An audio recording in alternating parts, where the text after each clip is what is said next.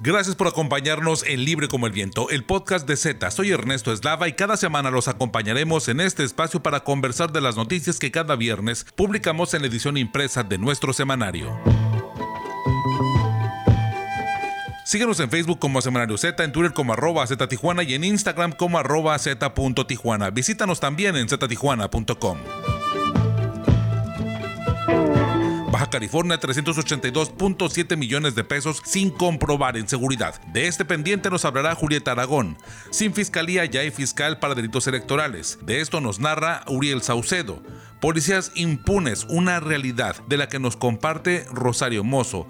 Fentanilo, un asesino ignorado en Baja California, un problema social y de adicciones de las que nos platica Alejandro Villa en su investigación que ya está publicada en la edición 2435 del 27 de noviembre al 3 de diciembre de 2020 del Semanario Z que ya está en circulación. Estás escuchando Libre como el Viento, el podcast de Z.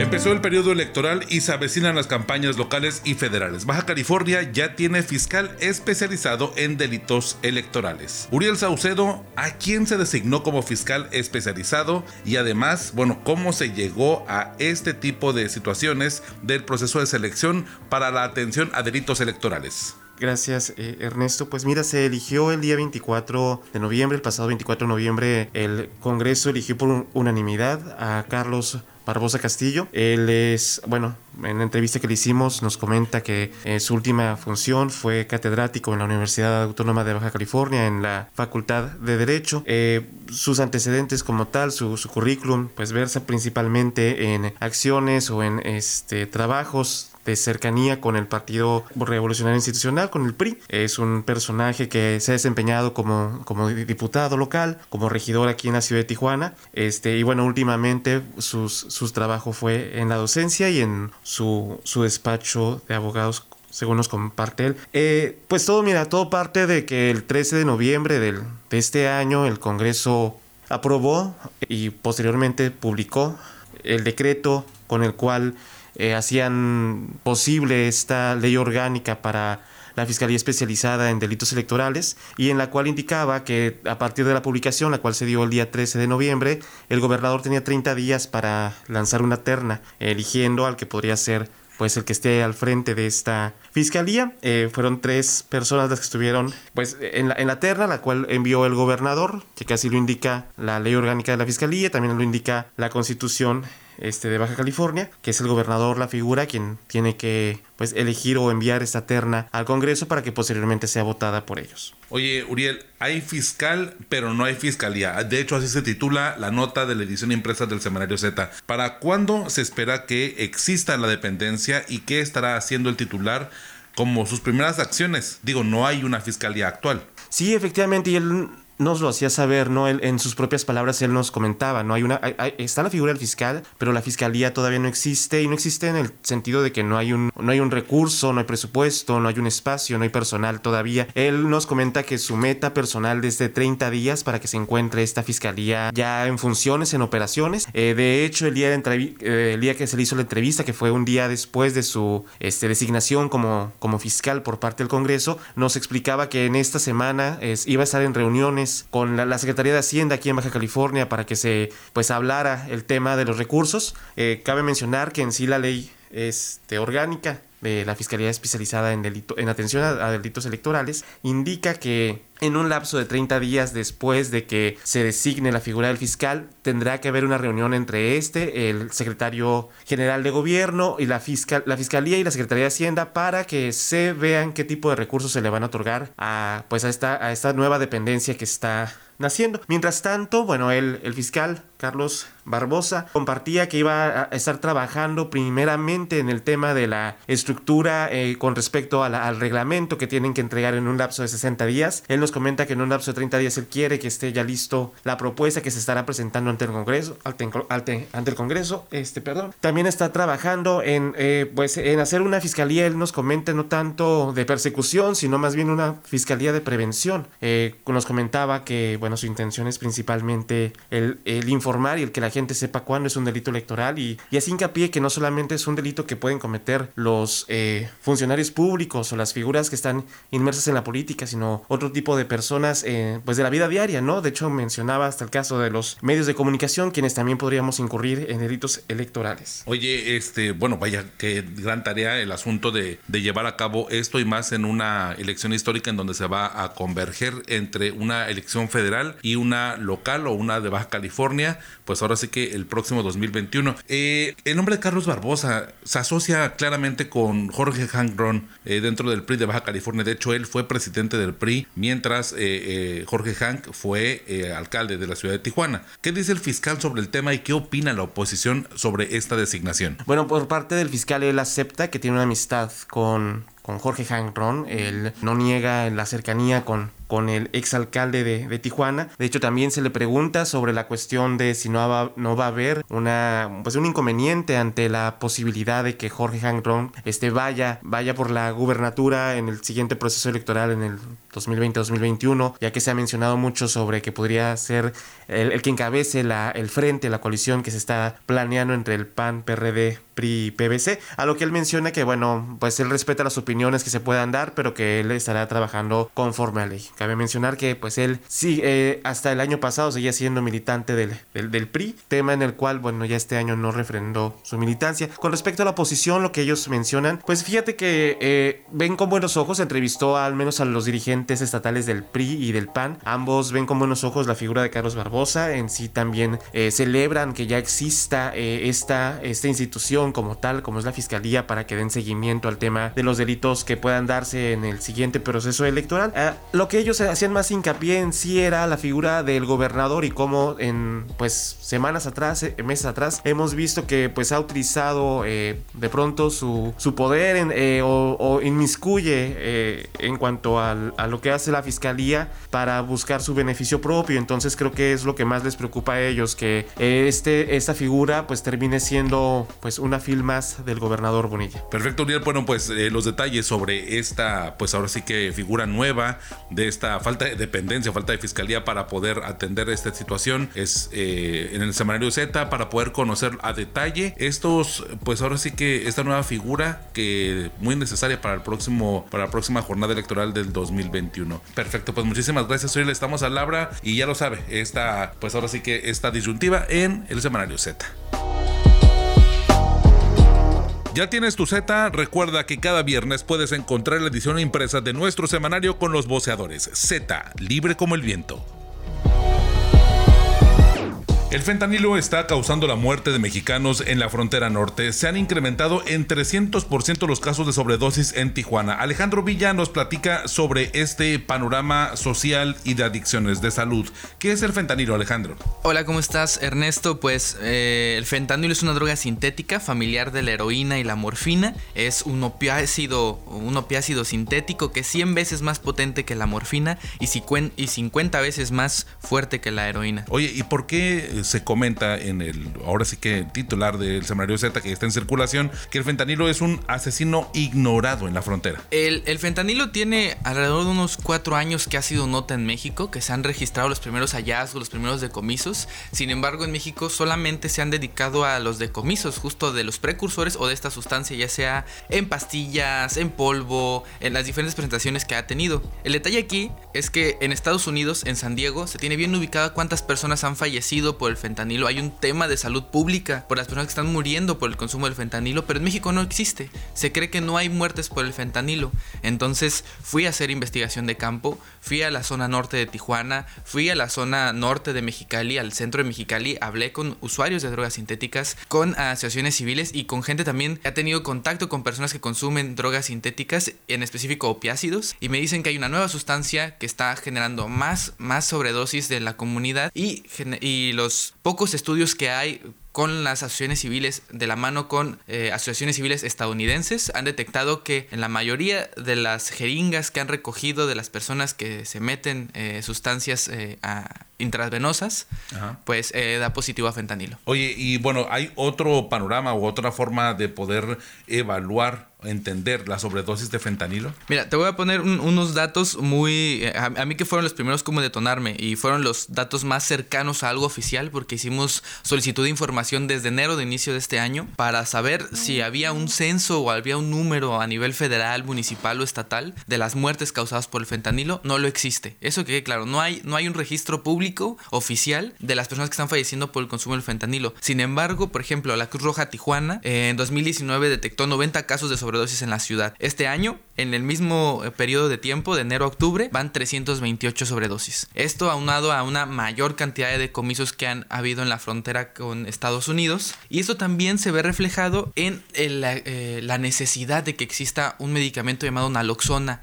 tanto en las ambulancias de la Cruz Roja como en el Hospital General de Tijuana, Mexicali y en los hospitales en general, porque eh, con esta sustancia pueden evitar que la persona que está teniendo un ataque, una sobredosis, pierda la vida. Oye, bueno, y por otra parte, ¿qué es lo que te dicen eh, los usuarios que tuviste la oportunidad de, de, conversar con ellos sobre qué sienten con esta droga? ¿Qué es lo que te, qué es lo que les hace sentir y bueno, por otra parte también, pues ahora sí que cómo la consiguen ellos. Digo, no sé si sea diferente eh, la dinámica comercial en campo con otras drogas que con esta. No sé si ahora sí que son las mismas vías, son los mismos conductos. Hablando directamente de los consumidores ya de, drogas sintéticas, de, heroína o de cristal, que ya, pues ya son adictos a una sustancia, ellos son los que han tenido el primer contacto con el fentanilo. A ellos se los han vendido como China White, se los han vendido como polvo blanco, se los han vendido como M30 o en Estados Unidos o algunos, eh, eh, justo en la frontera, a veces se le conoce como Apache Fever. Más o menos esos son los nombres con el que se le conoce. El contacto que han tenido con el fentanilo no ha sido que el, narcomenudista te diga, ten, esto es fentanilo. Se los venden como cristal, pero el cristal viene rebajado con fentanilo. Eh, la heroína viene rebajada con fentanilo. Entonces, como es más barato producir fentanilo que heroína, lo que hacen los, narcotraficantes es venderte michas y michas, ¿no? Para que les salga más barato la dosis. los usuarios pagan más o menos una dosis en 50 pesos. Una dosis de heroína en 50 pesos y el narco pues le gana muchísimo más, ¿no? Tiene más rentabilidad cuando la combinan con el fentanilo. Ellos comentan que sí se han dado cuenta porque a veces lo que hace un piquete de heroína, pues ya, eh, por ejemplo, lo que le hacen tres piquetes de heroína, se lo viene a hacer uno de, de, fentanilo, ¿no? O de esta China White. Así que ah, los efectos son ahora sí que prácticamente mucho mayores. El, y aquí esto también genera que la resaca o la malilla o el síndrome de abstinencia que les genera el consumir, pues también sea mayor, les da más náuseas, están más en riesgo de morir porque tampoco saben cuánto es la dosis que tienen que usar. Entonces con un miligramo de más de fentanilo pueden perder la vida. Y es ahí donde está el problema de salud pública, porque la gente se muere por no saber qué es lo que está consumiendo y al final cuando mueren el reporte médico es murió por sobredosis de algún opioide sintético o murió por insuficiencia respiratoria o murió por alguna otra eh, causa de muerte, pero no si consumió o no qué sustancia para poder hacer políticas públicas encaminadas a prevenir más muertes por el consumo de fentanilo en la frontera mexicana. Oye, eh, me gustaría saber cuánto tiempo te llevó a hacer esta, esta ah, investigación. Digo, antes de empezar a grabar, me platicabas un poco acerca de esto y me gustaría saberlo y que lo compartas con Libre como el Viento. Para, para realizar este reportaje lo empecé a hacer en diciembre del año pasado. Empecé a ir a los, a los lugares, a, me metí a picaderos en Tijuana, a picaderos en Mexicali, a estas asociaciones civiles que apoyan a las personas que hacen uso de drogas sintéticas, intercambiando jeringas usadas por nuevas, dándole seguimiento médico y ayudándoles también a que puedan tener un uso pues más responsable o con una mejor dignidad, ¿no? De, de estas drogas. Y me aventé tres meses con el reportaje de campo, con el reporteo de campo y fueron otros meses de estar buscando estadísticas y madurar un poco el proyecto proyecto, el proyecto ahora ya publicado y pues tuvo lugar ahora en Z. Oye, pues felicidades, la verdad, este, por compartirnos esto y los detalles de cómo se trafica el fentanilo en México, los detalles de estas historias que hay detrás de, del reportaje sobre los testimonios de las personas que, eh, pues ahora sí que han consumido el panorama que hay y el riesgo que existe por estar ignorando el, eh, propiamente el tema, estará, eh, bueno, está ya en circulación en la edición actual que ya está, ahora sí que con los voceadores del Semanario Z. Alejandro, pues muchísimas gracias. Tus redes sociales para podernos estar al habla. Pues muchísimas gracias a, todos. Quiero agradecer muchísimo a las asociaciones civiles que me apoyaron con esto, a Verteria Prevencasa, eh, Prevencasa en Tijuana, Verter en Mexicali, en San Luis Río Colorado, Sonora. Muchas gracias porque ellos me apoyaron mucho con la información y a poder entender mejor este tema. Y me pueden seguir en mis redes sociales para cualquier comentario y hasta mentadas también. En mi Twitter estoy como arroba TV y me encuentran en Facebook y en Instagram como Alejandro Arturo Villa. Muchas gracias. Muchísimas gracias Alejandro, estamos al habla. Gracias. Cada viernes por la tarde puedes descargar un nuevo episodio de Libre como el Viento, el podcast de Z. Encuéntranos en Spotify, en Google Podcast o en iTunes. Suscríbete y no te pierdas Libre como el Viento, el podcast de Z.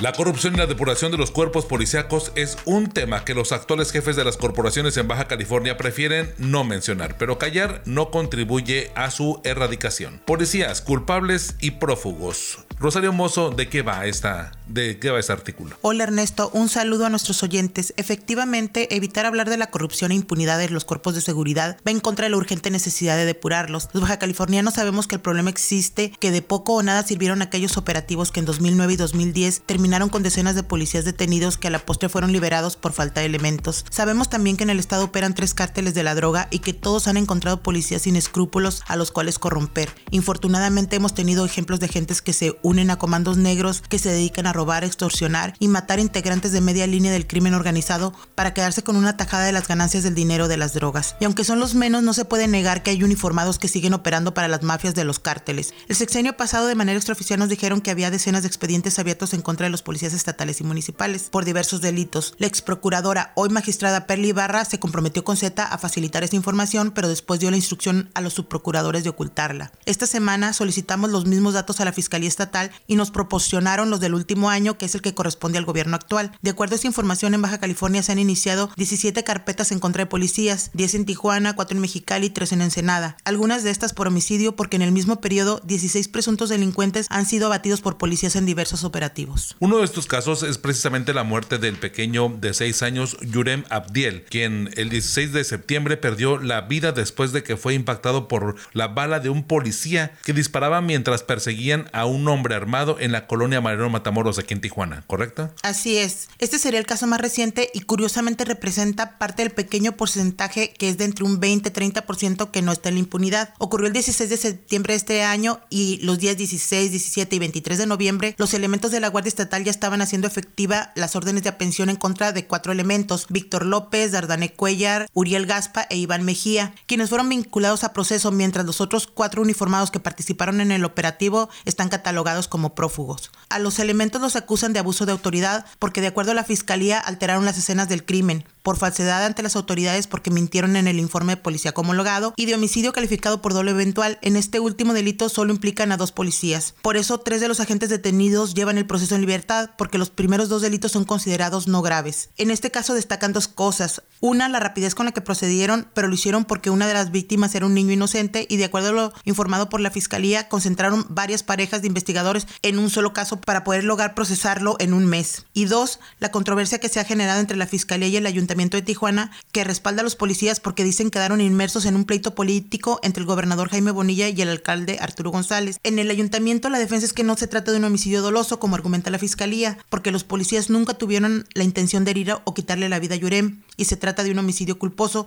porque el niño estaba detrás de una barda donde los uniformados no podían verlo. Este asunto continuará en los juzgados, pero ya hay agentes procesados. Sin embargo, hay más expedientes en los que no se registra avance o la acusación no corresponde al delito que cometieron los uniformados. Casos como, casos como cuáles, eh, Rosario. Como el de José Valladolid Andrade, agente activo de la policía de Tecate, que era escolta del subcomandante de la zona rural, quien fue detenido el 3 de noviembre de este año mientras intentaba rescatar de un operativo de la GESI a Guadalupe Zavala el Pinocho, sicario al servicio del cártel Jalisco Nueva Generación. Lo detuvieron mientras lo transportaba en una patrulla oficial uniformado cuando aún no iniciaba su turno de trabajo y lo acusaron solo de encubrimiento. Este es un delito no grave que amerita de seis meses a cuatro años de prisión, razón por la cual está libre bajo proceso y existe la posibilidad incluso que siendo condenado no pise la cárcel. Otro es el expediente iniciado hace cuatro meses por el doble homicidio de Diego Montijo y Estefanía Zazueta, en el que la Fiscalía Estatal recibió un anónimo informándoles que estas muertes habían sido resultado de un robo de droga realizado por elementos de la Guardia Estatal de Seguridad que salió mal. En este caso existe un amparo promovido ante el juez donde la madre de Montijo denunció que su hijo fue privado de la libertad por policías estatales cuatro días antes de que apareciera asesinado y en un expediente alterno que lleva la Fiscalía General de la República por un cateo realizado en la casa de las víctimas, existen elementos de prueba de que los agentes inmiscuidos falsearon el informe policía homologado. Sin embargo, estos uniformados que el día de los hechos tripulaban las unidades 1093, 024 y 944 de la Guardia Estatal ni siquiera han sido llamados a declarar. Estos son solo algunos de los ejemplos de impunidad que pueden encontrar en el reportaje publicado en la edición impresa de Z. Muchísimas gracias Rosario. Bueno, pues como bien lo dices, todos los detalles sobre policías culpables y prófugos se encuentran en la edición impresa que ya está en circulación. Muchísimas gracias Rosario. Gracias a usted. Estás escuchando Libre como el Viento, el podcast de Z. En Baja California no se han comprobado 382.7 millones de pesos que estaban destinados para seguridad. 334.5 millones corresponden al exgobernador Francisco Vega de la Madrid y para explicarnos todo este entorno está Julieta Aragón. Julieta, ¿en qué consisten estas observaciones? Hola, mira, eh, comentarte que, eh, bueno, la Auditoría Superior de la Federación hizo 90 observaciones, ¿verdad?, a las cuentas públicas de 2014 a 2019 en torno al gasto ejercido en seguridad pública. Eh, de esa cantidad, como ya referiste, pues la mayoría fue observada por, para la administración de Kiko Vega. Y básicamente observó que no se comprobó, ¿verdad?, el ejercicio y la aplicación del Fondo de Aportaciones para la Seguridad Pública por diferentes montos. Eh, uno era mm, en 2014 por más de 100 millones de pesos. El otro es eh, por 92 millones 969 mil pesos en 2015 y en 2016 por 69 millones 55 mil pesos. También observó, ¿verdad?, este, que en 2014 y 2018 el gobierno estatal no comprobó, no contó con documentación que comprobara el gasto en armas y municiones. ¿Qué, otras? Eh, bueno, hay de alguna forma también eh, el tema de las de unas botas que hay en Ensenada, ¿no? Eso, lo de las botas, ¿qué, ¿qué, fue lo que encontraste o qué fue lo que se observó?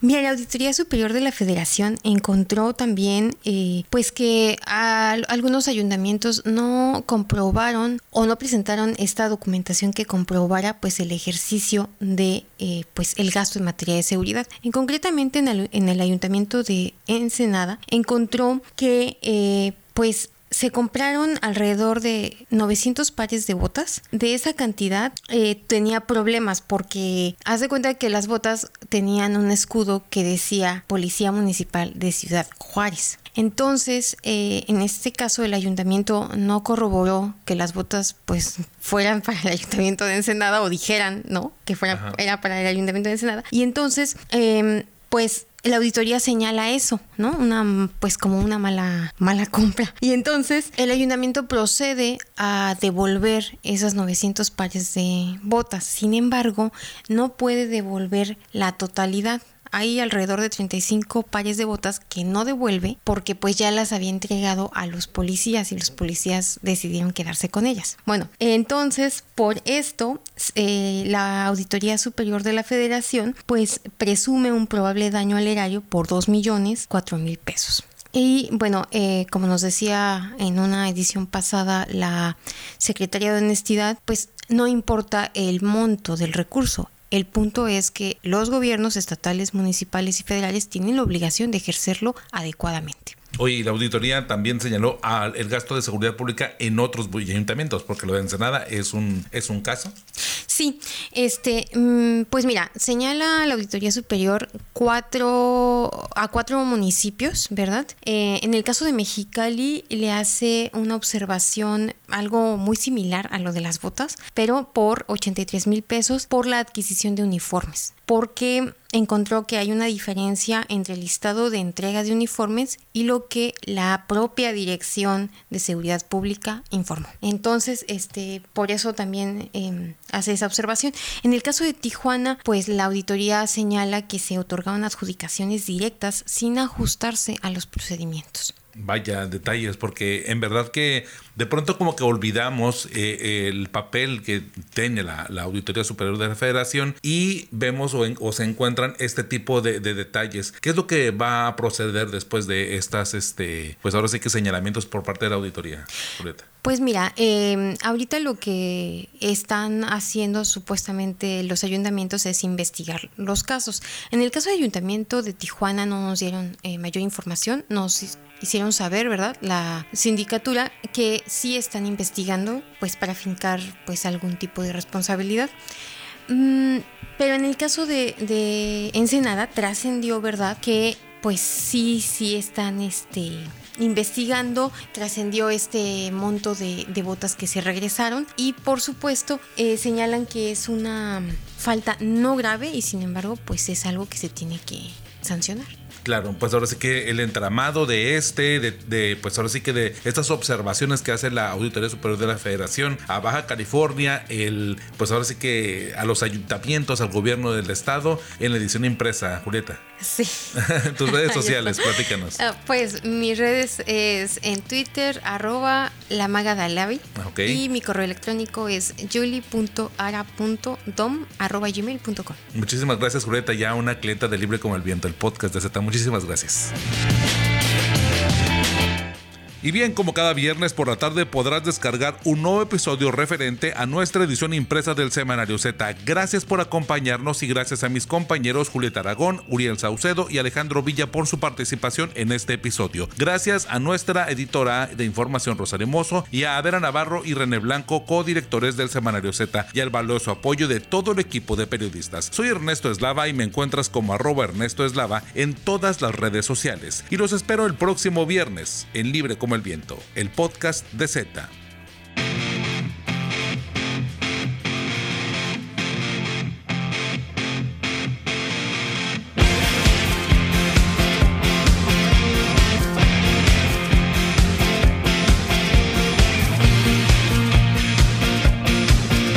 Hace 25 años, Pulp lanza Disco 2000, basado en el amor frustrado que sintió Jarvis Cocker, el vocalista del grupo, por su amor de juventud, Deborah Bone. La enfermera psiquiátrica Deborah murió a los 51 años en el 2014, pero quedó inmortalizada en estas letras de la gran canción.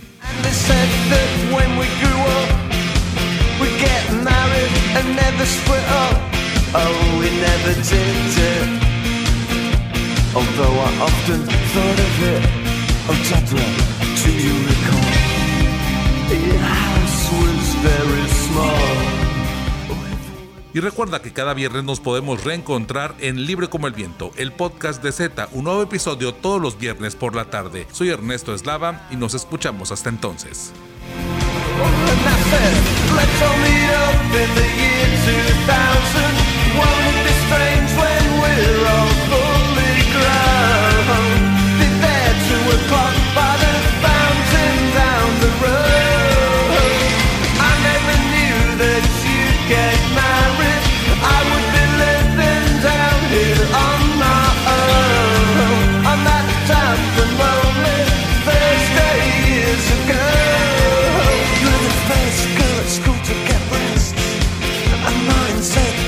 you were the best.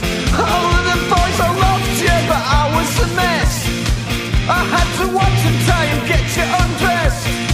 We were friends, that was as far as it went.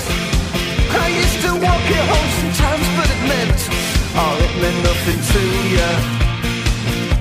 Cause you were so popular. Deborah, do you recall? Your house was very small.